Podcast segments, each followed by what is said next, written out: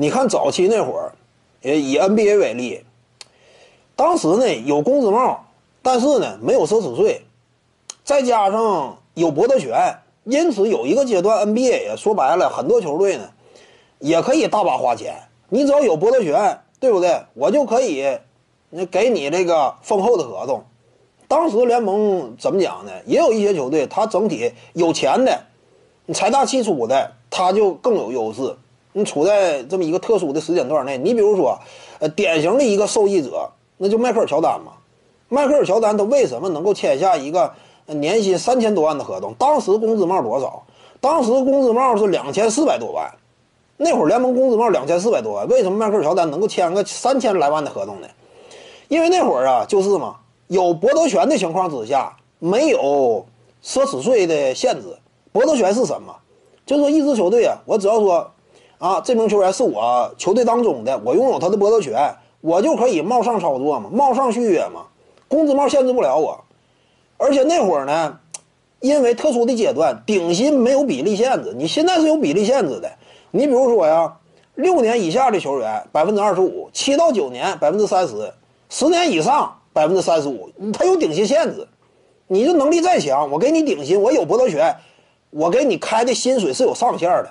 当年没有上限，当年有博得权情况之下呢，不是说你让你多少占比没有这事儿，你提升幅度百分之百呀，或者说你比工资帽还高，你只要愿意花这个钱，你也可以续约，这是当时情况吗？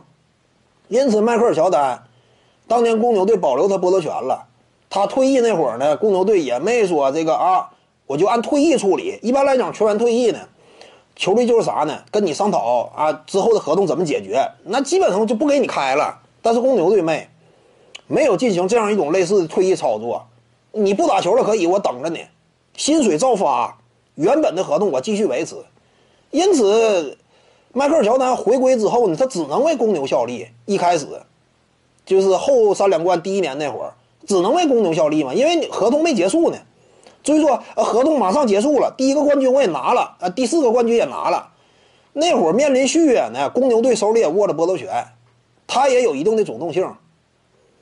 嗯，最终导致的三千来万合同的产生嘛。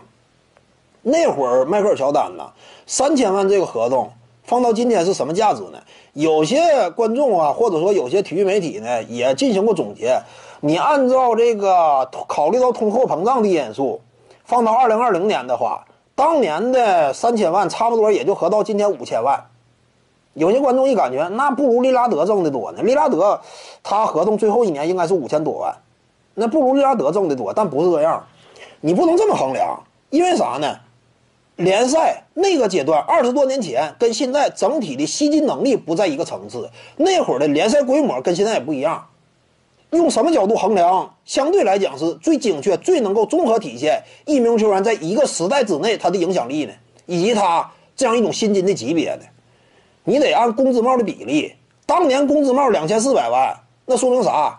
那会儿的联盟收入水平就在那。工资帽根据什么定的？根据联盟收入的整体层次定的嘛。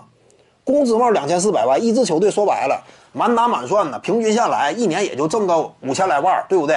才工资帽定在两千四，工资帽两千四的情况之下，整体球队收入规模是在这种层级的情况之下，迈克尔乔丹三千万，他愿意给你开这么多钱，比工资帽还多，那放到今天相当于啥呢？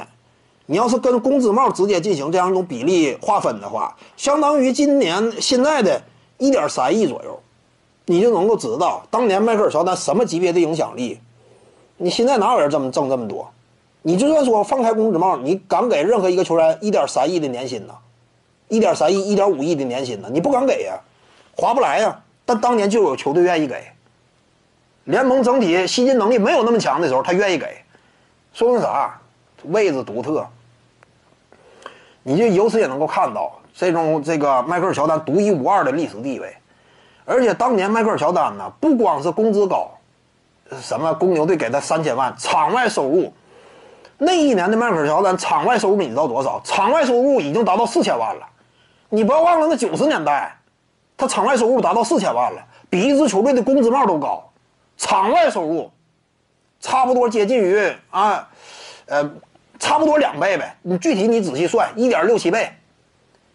场场外收入达到这种级别，这相当于啥？相当于放在今天呢，一名球员仅仅是商业收入将近两个亿，一点一点六亿、一点七亿场外收入，现在哪个球员比得了？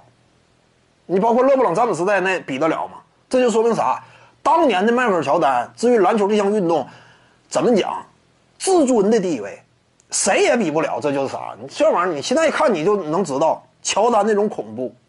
徐静宇的八堂表达课在喜马拉雅平台已经同步上线了。各位观众要是有兴趣的话呢，可以点击进入到我的个人主页当中，在专辑页面下您就可以找到它了。